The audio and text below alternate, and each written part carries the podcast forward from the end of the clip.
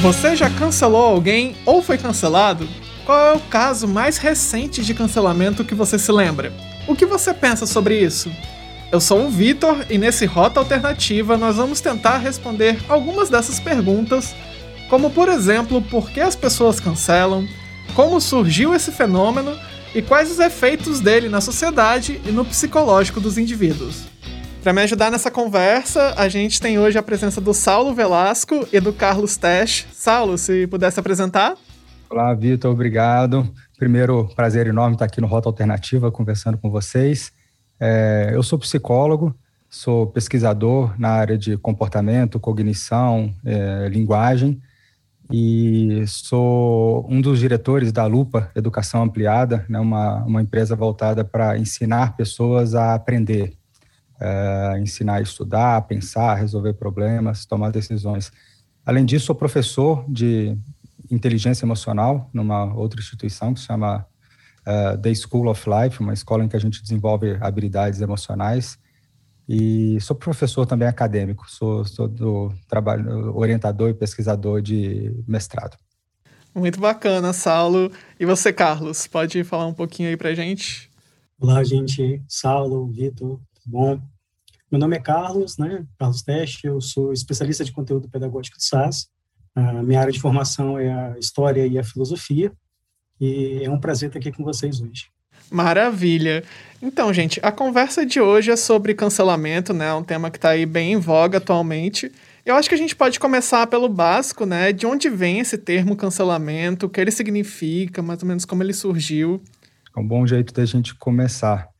É, eu vou começar falando, Carlos, você vai me complementando aí junto para a gente fazer um bate-papo, mas é, esse termo, ele quando surgiu exatamente, eu não sei, talvez o Carlos sabe, mas ele começa a, a, a se, se solidificar mais em meados de 2017, com um movimento que, que surgiu nos Estados Unidos é, com aquela hashtag MeToo, lembram dela? Que foi, um, na verdade, uma denúncia de várias mulheres né, do cinema é, acusando alguns diretores poderosos, alguns é, executivos do cinema de abuso sexual. E aí, dentro dessa, desse contexto que se popularizou muito, porque essas pessoas denunciaram as pessoas, né, que os abusadores, e o cancelamento passa a ser um movimento de boicote a essas, tanto a pessoas quanto a instituições que de alguma forma usam os privilégios para controle e para poder sobre as pessoas. Então, cancelamento é uma forma de boicote a pessoas públicas, instituições que sejam racistas, homofóbicas, machistas, autoritárias, enfim, abusivas de uma maneira geral. Então, é um, é um, um contra-controle daquelas pessoas que vinham sofrendo discriminações, preconceitos né, e, e abusos de forma geral. É, importante nessa aula, a gente é, começa a analisar também os desdobramentos dessa, dessa prática de, de cancelamento e pensar na, nas origens dela. É, apesar de estar muito claro o fenômeno atual, presente, ele não é tão desconhecido assim da história, né? É, é claro que hoje, quando a gente fala de mídias sociais, do processo tecnológico que acelera a transmissão de informação, a gente deixa isso mais claro. Mas desde sociedades antigas, a gente pode pontuar isso na Grécia, na Roma Antiga, até mesmo no Egito, práticas de apagar da memória da sociedade, ou tentar apagar do registro histórico pessoas que eram consideradas danosas para a história da sociedade, era uma prática é, não tão comum, mas ela acontecia ao longo do processo histórico também. É claro que a gente vê hoje um fenômeno uh, muito mais focado, não numa questão política ou numa questão específica para a política na sociedade, mas também para diversos fatores que tangenciam em aspectos mais humanos e mais humanitários também. Perfeito. Acho que você trouxe uma perspectiva importante, que é esse, linchamento, boicote, apedrejamento, é algo que é, faz o... parte da, da sociedade humana desde sempre. Está muito ligado ao que são os valores morais da sociedade naquele momento e de subgrupos específicos da sociedade. Né? O que a sociedade contemporaneamente, né, em cada, cada uma das suas contemporaneidades, considera errado, considera injusto, considera pecaminoso, condenável, né, e isso já foi feito na forma de agressão, enforcamento, apedrejamentos sim, e linchamentos públicos. Né. Você tocou bem que o que mudou hoje talvez seja o, o meio, né, que hoje tem sido por meio de redes sociais e a velocidade de propagação que isso produz, né? É, os próprios romanos tinham aquela prática, aquela prática de apagar da, da memória os registros dos seus imperadores que eram considerados danosos, né? É, uhum, agora, uhum. obviamente que a gente não, não quer com isso ter ser uma comparação direta entre esse movimento atual e suas características e o processo histórico de, de tecer críticas ou de expor uh, e publicar aquilo que as sociedades consideravam danoso. A gente não, não vai, obviamente, falar ou, ou endeusar a violência do processo de modo algum, mas é importante frisar que existiu sempre uma preocupação da sociedade de ter aquilo que era melhor para ela e que seus representantes, que as pessoas públicas usassem esse discurso a favor da sociedade. Isso é uma prática que a sociedade sempre, sempre zelou. Uhum. E eu acho que esse é um ponto muito interessante, né? Como vocês dois pontuaram, é, isso não é uma prática nova, mas ela vinha muito de quem estava em cima na esfera de poder, né? Então a gente tinha lá os governos, os imperadores, enfim, tentando silenciar algumas vozes, tentando apagar é, algumas pessoas, algumas figuras, mas agora a gente tem né, pessoas comuns que estão aí e que podem, por algum motivo, né, tentar silenciar alguém que tem muito mais voz que elas, muito mais espaço que elas. E isso, de uma certa maneira, pode ser benéfico para a sociedade, né? Mas como tudo que veio depois da internet se amplificou muito, né? E uhum. eu acho que hoje o termo está até um pouco banalizado e eu não sei se a gente pode aprofundar isso um pouco mais depois, mas ele já está indo para alguns outros caminhos, né? Eu acho que teve uma. É isso que o Carlos falou, né? E você também colocou agora, Vitor. Já foi uh, uma forma de, de atuação de pessoas que estavam em posições de privilégio e poder, né? De silenciar pessoas que de alguma forma uh, iam contra uh, um, um, um pensamento hegemônico, dominante nesse episódio de 2017 para cá começa a ter um pouco certo uma mudança do, do cancelamento passar a ser exatamente uma arma do oprimido, né, de pessoas que não tinham poder, mas que agora, por conseguir agir em massa por meio das redes sociais, consegue né, produzir impactos sobre pessoas em situações de privilégio, de poder. Mas, para ao mesmo tempo, esse paradoxo é muito grande atualmente. Né? Se o cancelamento, pelo menos na sua versão mais contemporânea, surge como uma forma de produzir justiça social, né, de né, responsabilizar ou boicotar pessoas, instituições racistas, ao mesmo tempo está se tornando uma forma de é, uma arma de intolerância e injustiça também, né? Dada a velocidade com que a, a, as informações circulam na internet, as pessoas saem cancelando as outras sem uma análise profunda, né, sem uma análise cuidadosa, sem ouvir a pessoa. O cancelamento é uma característica muito marcante, que além de punir socialmente a pessoa publicamente, essa pessoa é silenciada, ela perde o direito de voz, de dizer, de se contra, é, né, contradizer eventualmente o que ela tenha dito, é, e acaba que estão tá usando, ela, ela, que inicialmente poderia ser uma arma de justiça, também tem sido uma propagadora de intolerâncias né, e de injustiças aí. É importante que você coloca, Saulo e Vitor, os dois, porque a gente começa a comparar que eu tenho hoje um acesso muito maior a, recursos de comunicação que eu tinha no passado.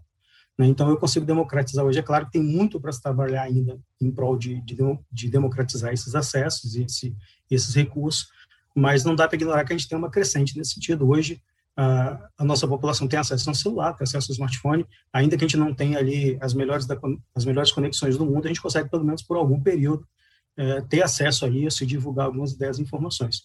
Então, quando a gente pensa nesse processo, a gente também tem que pensar em aprender a utilizar esses recursos enquanto, enquanto pessoas, enquanto indivíduos. E também é, não correr o risco de transformar o cancelamento na opinião. São pontos diferentes. Eu, eu posso não não seguir um artista, não gostar das músicas dele, não não adquirir as suas músicas nos serviços que eu tenho, ou não assistir um filme que um determinado ator participa porque eu não gosto da, da atuação dele ou da pessoa dele, isso é um direito individual é, claríssimo. Ah, agora, o que preocupa é quando você transforma essa opinião e você começa a endossar e enxertar essa opinião a ponto de se tornar um movimento de cancelamento danoso para uma pessoa. né? e, e, aí avaliar até que ponto a sua opinião sobre alguém ou sobre a fala de alguém, e aí talvez seja é, é preciso também uh, diferenciar o que é cancelamento oriundo de fala, de opinião, e aquilo que é oriundo de, de práticas, né? quando uma pessoa promover um ato violento contra outro, uh, tentar encaixar isso daí e entender as duas perspectivas e, e outras que porventura existam também. Né? A gente está tentando ainda estudar um assunto que está em pleno desenvolvimento. Então fica fica necessário justamente é, pensar como que a gente consegue fazer essas diferenciações do porquê é gerado o cancelamento e não confundir aquilo que é direito nosso enquanto de enquanto opinião, enquanto desejo daquilo que eu consumo ou não, até o ponto aonde isso se torna uma política de execração, de punição, de condenação de uma pessoa por uma questão que é minha ou de um grupo restrito. Perfeito. Muito bacana. É, e é, vocês trouxeram também um ponto importante, que é o da intolerância, né? Que eu acho que a gente nunca teve tanta possibilidade como a gente tem agora de conversar, debater, falando tecnicamente, né? Mas ao mesmo tempo parece que a gente está aprendendo, desaprendendo cada vez mais a como fazer isso, né? Cada um fala a sua opinião, não quer ouvir a do outro e a gente acaba desmerecendo, né, com as ferramentas que a gente tem ali e aí o cancelamento ele acaba entrando aí nesse arcabouço de ferramentas uhum. que as uhum. pessoas estão usando, né? É, como é que vocês enxergam isso? É, eu acho que a gente não pode dizer que é um, uma coisa da internet, inerente da internet, né? Essa nova maneira de agir, mas como é que isso vem é, se dando nos últimos anos? Acho que tem um fenômeno da internet que é esse linchamento e essa malhação, né, que as pessoas fazem por detrás de uma tela. Está todo mundo protegido em sua casa, sem ver diretamente a outra pessoa. Isso na psicologia tem vários estudos mostrando né, o efeito, como que nós somos mais intolerantes, mais agressivos quando a pessoa com quem nós estamos falando não está presente na minha frente. Então, essa tela que ela de alguma forma nos blinda de algumas questões morais, né, de, retira parte da nossa empatia com relação ao outro e faz com que a gente destile agressividades e ódios de uma maneira muito mais gratuita, mais fácil, né, e isso também se espalha. Acho que outro fenômeno interessante é o efeito manada, que surge, né, que faz parte desses movimentos de conformidade. Né? Nós temos uma tendência como seres humanos à conformidade social. O que, que significa isso? Nós temos uma tendência a fazer aquilo que a maioria das pessoas estão fazendo, a seguir as opiniões dos outros, mesmo, mesmo inconscientemente, né? A gente tende a, a, a, a aceitar as opiniões que estão de acordo com a maioria, esse é uma, um viés psicológico, e dentro da própria bolha da internet que se constitui, isso se intensifica ainda mais. Então a gente acaba seguindo, tendo esse efeito manada, né, que é aquele efeito do animal. Você vê um, você tá um animal que está passando na, no, numa área, né, vê um monte do, da mesma espécie dele correndo, ele vai na direção, ele não quer saber se está certo, se está errado, se é um leão, se é fogo, ele vai atrás. E uh, essas bolhas também que são geradas pelo algoritmo faz com que a gente se aproprie de opiniões muito parecidas com as nossas, que a gente busque confirmar as nossas opiniões mais do que aprender se estamos errados ou não. E, e isso, de alguma forma, né, amplifica todos esses efeitos aí né, do linchamento, do cancelamento de maneira geral. Agora, pensando nesse, nesse sentido, Saulo e Vitor, a gente começa a analisar também que a gente não pode considerar mais a internet como algo separado da vida humana. É, já foi tempo que a gente tinha a internet ali de um lado e o ser humano do outro. Né? Hoje eu falo de internet das coisas, eu falo uh, de comando de voz via internet para acessar meus equipamentos em casa, uh, eu falo de uma conectividade contínua, as pessoas não largam, o, o, e sem entrar no mérito se isso é bom ou não, as pessoas não largam ali o smartphone, a gente tem esse acesso de comunicação contínua, de ligado à rede.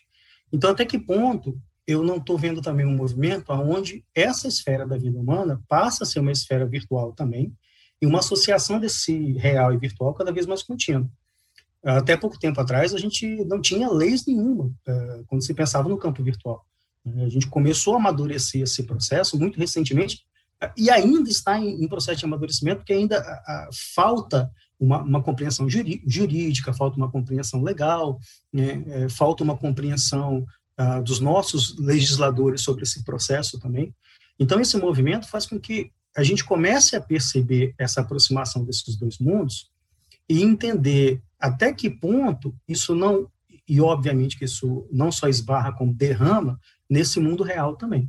Eu acho que você chamou, eu só queria comentar uma última coisa do que você disse, que são essas implicações que esse tipo de, de fenômeno produz na vida da pessoa fora da internet, né? O que você falou, é, não há essa separação mais mundo real virtual, mas óbvio que o primeiro impacto que existe é na vida social que ocorre dentro da internet, mas há implicações psicológicas, físicas para a pessoa, depois a gente discute mais quais são essas implicações, porque elas produzem, mas sociais também na vida fora da internet. Essas pessoas que são canceladas, elas têm famílias, elas têm amigos, elas têm colegas de trabalho, elas têm uma profissão, e tudo isso, né, que pode ser fora ou dentro da internet, é afetado né, por um fenômeno desse tipo. Né? Então, a pessoa tem que lidar. Imagina um adolescente que tem que ir para a escola depois de ter sido cancelado nas redes sociais, um, uma pessoa voltar para o seu ambiente de trabalho né, e lidar ali no ambiente né, real, ali físico,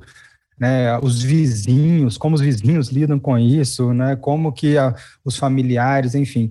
Então, há um, um, um, efeito que se espalha de toda forma para a vida do indivíduo, sem qualquer separação do mundo virtual, desse mundo não virtual. Aí. Um outro ponto importante, Saulo, que, que você deu força agora, é justamente entender que cancelamento não é, não é coisa de artista, né? Não é coisa de gente famosa apenas. Né? A gente vê adolescentes, a gente vê trabalhadores, a gente vê pessoas comuns passando por esse processo talvez não tome uma dimensão pública, como toma os casos de pessoas famosas, mas existe também esse processo no, no universo muito mais comum. Né? E a gente uhum. começa a pensar também os interesses por trás desse processo. Né? A gente aborda isso depois com mais, com mais tranquilidade. A gente começa a pensar: será que existe interesse por trás disso? Uh, a gente sabe que quando isso vai para a esfera da, da publicidade, uma, uma, uma publicidade negativa ainda é uma publicidade. Então, hum. você tem hum. artistas que saíram do total esquecimento por uma fala infeliz que deu projeção a ele, e ele vai encontrar uma parcela que talvez dê apoio a essa fala. É, eu crio uma rivalidade em rede, crio o, o jogo ali nas discussões das redes sociais é, essa pessoa lá no, no, no topo da, da, discussão e essa pessoa volta, às vezes com pedido de desculpa ou com meia culpa ali de interpretação, essa pessoa consegue captar é, seguidores, consegue é, publicidade para o seu nome através de um falso aspecto de usar essa política de, de cancelamento também. Parece que não sei se falta um senso crítico, se as pessoas já embarcaram nisso automático, ou será que teria alguma outra, algum outro motivo por trás desse tipo de ato? Eu acho que o Carlos colocou ali é, é, muito bem, né? Acho que os motivos tendem a ser os mesmos, né? As pessoas estão insatisfeitas com a colocação de alguém com uma opinião contrária. Realmente nós vivemos hoje um fenômeno de polarização muito grande em termos de ideologia, em termos de valores, uh, e a gente tende a tratar aquele que pensa diferente ou que diz algo diferente como um inimigo. É, então, acho que, se, acho que essas são as transformações mais contemporâneas desse fenômeno, mais recentes desse fenômeno do cancelamento. Né? Ele, se inicialmente teve aí um, um, um papel de reduzir né, é, injustiças, de, ou se de fazer justiças, boicotes a pessoas que estavam em posições ali de, de opressoras, é, hoje o cancelamento tem sido direcionado a qualquer pessoa que traga uma opinião que seja que esteja num espectro teológico diferente do seu, num extremo diferente do seu. Né? É, então as pessoas são canceladas é, em redes, de, em grupos de WhatsApp, adolescentes. Eu sou psicólogo, trabalho com adolescentes, né? E eu tenho visto adolescentes foram cancelados no grupo da escola né, e boicotados no grupo da escola, excluídos do grupo de WhatsApp por ter dito alguma coisa em sala de aula, por exemplo. E muitas vezes é, o que disse não necessariamente se enquadra dentro dessa perspectiva original de ter sido racista, de ter sido preconceituoso, né, dependendo do subgrupo com que ele está é, né, com quem ele convive, ele pode ser cancelado exatamente por defender pautas humanitárias. Ele pode, essa é uma inversão, um paradoxo, né? Ou seja, a gente está está calando, né, permitindo, né, tirando a oportunidade de pessoas aprenderem é, e pensarem diferente, né, é, qualquer que seja o seu pensamento, a natureza, o conteúdo desse pensamento. Acho que esse é um ponto importantíssimo para se discutir é, do, do, qual o problema né, do cancelamento. Acho que o primeiro problema, o grande problema dele, é não considerar o fato de que esta punição não ensina a pessoa a ser melhor. É o, é o cancelamento ele não é, é, ajuda a pessoa a aprender, ela reduz a pessoa àquele erro, tira a oportunidade dessa pessoa acertar, dela se retratar né, impede, impede ele um diálogo, né, que ela se coloque, que ela traga, é, que defenda, né, o seu né, o julgamento que ela está sofrendo, que ela seja ouvida, é, e essa talvez seja a maior crueldade do cancelamento, né, é você impedir que a pessoa se defenda, né, e que ela seja sujeita a esses julgamentos rasos e prematuros aí. Com certeza. É, eu queria trazer agora, aproveitar para trazer um tópico que é quando a gente fala de cancelamento, atualmente a gente não consegue deixar de pensar na Carol com K, né? E eu queria discutir um pouquinho, né, que vocês falassem um pouquinho aí sobre o caso dela, mais especificamente, e aproveitar para linkar isso com outro tópico que a gente trouxe, que é a questão das lojas, muitas lojas, muitas marcas estarem embarcando no cancelamento como uma forma, né, de de publicidade mesmo, que também aconteceu no caso da Carol com K. E acho que isso está muito ligado à questão do algoritmo, né, que vai dar mais visibilidade para esse tipo de conteúdo. Aí eu queria que vocês comentassem um pouquinho. Eu acho que eu acredito que o primeiro ponto, Vitor, é, é desconfiar, sabe? É, eu, eu, acho que vamos, vamos fazer uma. É claro, é, talvez exista até uma boa intenção no indivíduo que quer que quer justiça, que quer que a pessoa se retrate, porque ele considera que algo foi ofensivo, é, ou lá no grupo de WhatsApp da escola ele considera que o colega dele fez uma fala infeliz, ele não gostou daquilo, é, a opinião dele é contrária. É, talvez exista até uma boa intenção de, de justiça no início dessa, dessa, dessa atitude. Só que no momento que você começa a rebanhar, voltando àquela nossa fala inicial lá, no momento que você começa a rebanhar as pessoas, e no momento que você não oferece informações às pessoas, você começa a jogar uma, uma política, essa política do cancelamento, da agressão, da violência, você fere um princípio básico que é o diálogo, né? e, e, a ética envolvida na capacidade da gente dialogar. Se eu quero que o indivíduo, uh, o que, que eu quero simplesmente? Punir a pessoa ou ter uma mudança de, de atitude que eu considero uh, correta ou ideal. Isso eu consigo no diálogo, não consigo simplesmente na punição. A punição é, é o recurso final. E quando a gente passa para essa esfera é, pública e para essa esfera dos famosos, que eu acho que é o que movimenta talvez mais ainda as redes sociais, uh, aí a desconfiança talvez tenha que ser maior ainda na intenção por detrás desses processos. Uh, até que ponto isso não pode ser, sem, sem querer falar do caso específico que você citou, mas até que ponto isso não pode ser uma jogada de marketing de, de uma empresa? Até que ponto isso não pode é, servir como a, a, propagação de um nome de uma pessoa que estava ali esquecida nas redes sociais, ou, ou, até mesmo no seu talento de uh, como, como, artista, ou como ator, como pessoa famosa? É, até que ponto não existem interesses de, de determinados grupos a promoção dessa pessoa? Né? ou para que essa pessoa se coloque, ainda mais hoje nesse campo político que a gente está vivendo de, de polarização, como, como, o Saulo colocou, e isso transborda política, né, Saulo? Isso vai para outras esferas, a gente está polarizando tudo, né? Lado A, lado B para tudo. Uh, até que ponto eu não, não consigo ganhar apoio de um determinado grupo que é sólido em detrimento de outro, né? Então eu escolho uma determinada posição para me beneficiar com aquele, com aquele grupo. Então, a, o que eu digo que é, talvez que seja que é muito importante nesse momento é duvidar sempre.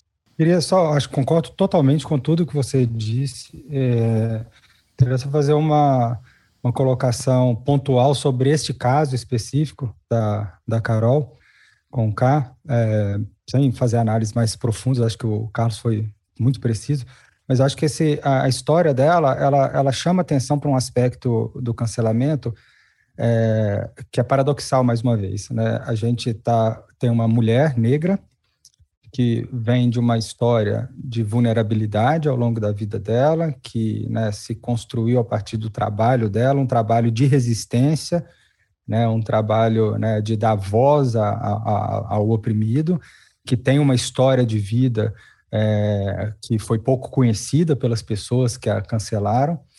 E óbvio que o que ela fez, é, é, a intolerância dela, eu não acompanhei o BBB, eu li as coisas ali a respeito, mas que ela foi intolerante, inclusive, com um, um, um colega negro, né? Eu acho que isso foi um, uma questão que, que, chamou muita atenção. E, e, e, ela passa a ser cancelada. Então, se a gente voltar com relação àquele princípio inicial, né, de, de reparo de desigualdades ou de injustiças, essa é uma situação absolutamente complexa que a gente tem uma pessoa numa posição de historicamente de vulnerabilidade social, né, que faz parte de um grupo socialmente minoritário por ser negra, por ser mulher, né, mas que opera os mecanismos ali no, no, no, no programa, opera os mecanismos típicos de exclusão e segregação, foi o que ela fez com aquela pessoa, é, e sofreu consequências né, que o opressor geralmente sofre. Então, sem colocar responsabilidades, culpas e tal, mas é um fenômeno complexo porque ele é um fenômeno que inverte um pouco, né, os agentes, né, você tem alguém ali, né, de uma, uma posição exercendo o poder sobre outra de alguma forma. E é isso, sem o que o Carlos falou, sem considerar a história dessa pessoa, sem permitir que ela se explique, sem ouvi-la. Assim, um, um, universo, né, que a gente tem dentro disso de temas e que vão para muito além, tem desdobramentos psicológicos, sociológicos, eu acho que se a gente quisesse, a gente podia ficar três dias conversando aqui e a pauta não ia acabar. Mas como a gente tem uma limitação de tempo aí, eu acho que a gente passou pelos principais tópicos que a gente queria trazer, né? Acho que a gente chegou no objetivo que a gente queria com esse programa. E para finalizar, eu queria deixar aí aberto para vocês fazerem alguma consideração, trazerem alguma coisa. Eu ia pedir para falar um pouquinho sobre como a gente pode tentar minimizar esses danos, né? Mas eu acho que o Carlos já falou bastante sobre isso, Saulo também. Uhum. Mas enfim, fica aberto aí para as últimas considerações. Ah, então, só vou falar uma coisa breve, é, bem rápido. Acho que todo mundo sabe, né, que é, tem o, o fenômeno do cancelamento, como o Carlos colocou muito bem, é mais uma arma de vingança do que de educação, do que pedagógica. Não é uma forma de ensinar ninguém nada, né? É uma forma de punir, calar pessoas. Mas as consequências sociais e psicológicas que elas produzem são muito intensas. Né? Existem estudos mostrando relações entre transtorno de ansiedade, pânico, depressão, ideações suicidas, pensamentos perturbadores relacionados a formas de exclusão social, que o cancelamento sendo uma delas. Embora não existam ainda, talvez eu procurei um pouco, não achei pesquisas específicas sobre o cancelamento, Existem pesquisas, né, várias, dezenas de pesquisas, especialmente é, dirigidas por um, um, um, pesquisador chamado Eisenberg, é, mostrando que nós processamos a dor de uma rejeição social da mesma forma como nós processamos uma dor física. Então, as mesmas áreas do nosso cérebro que são ativadas no momento em que alguém nos exclui, que alguém rejeita, que a gente recebe uma crítica pública, uh, são as mesmas áreas que nós uh, que são ativadas quando a gente sofre uma toma uma paulada, uma facada e coisas do tipo. Então isso é muito interessante pensar porque o cancelamento machuca fisicamente como machuca uma agressão. Esse é um ponto. Sem contar a possibilidade, né, de tirar a possibilidade da pessoa aprender. Né? E acho que para mais ou só para encerrar, é, e acho que vai bem na direção do que o Carlos falou, a gente precisa entender que, que mundo que nós estamos querendo construir com esse tipo de prática. Né? É, todo mundo erra, todo mundo é falível, todo mundo é vulnerável e todo mundo tem o direito de tentar de novo, de se reparar. E o cancelamento é um fenômeno que está impedindo as pessoas de fazer isso. E muitas vezes nós cancelamos as outras pessoas que exercem práticas que não são tão diferentes das nossas, porque a própria prática de cancelamento, ela também é uma forma de oprimir. Então, a gente também precisa considerar se nós não estamos usando uma mesma ferramenta de violência para conter uma violência. Né? E que mundo é esse, que sociedade é essa que a gente quer construir com isso? Dentro desse sentido, Saulo, é, a gente precisa se perguntar o seguinte: é, eu posso, em casos extremos que a gente tem vivenciado de de atos de violência contra pessoas, de atos de agressão, é, e que gera um impulso enorme de, de você cancelar endossar o cancelamento daquele indivíduo. É, exige a justiça, exige que as autoridades tomem providência, exige os canais legais que, que devem cuidar disso, monitore isso, né, acompanhe isso. É, só, só tome bastante cuidado com o endosso que você dá a informações que você desconhece totalmente, que você não viu ah, uma, uma esfera maior de, de, de opiniões e de, de dados para tomar essas decisões.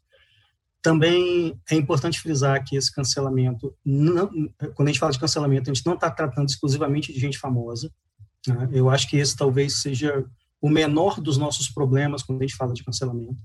Mas a gente está falando de estudantes que não querem mais a escola, a gente está falando de pessoas que adquirem determinadas síndromes e, e doenças em, é, em, virtude desse tipo de, de postura.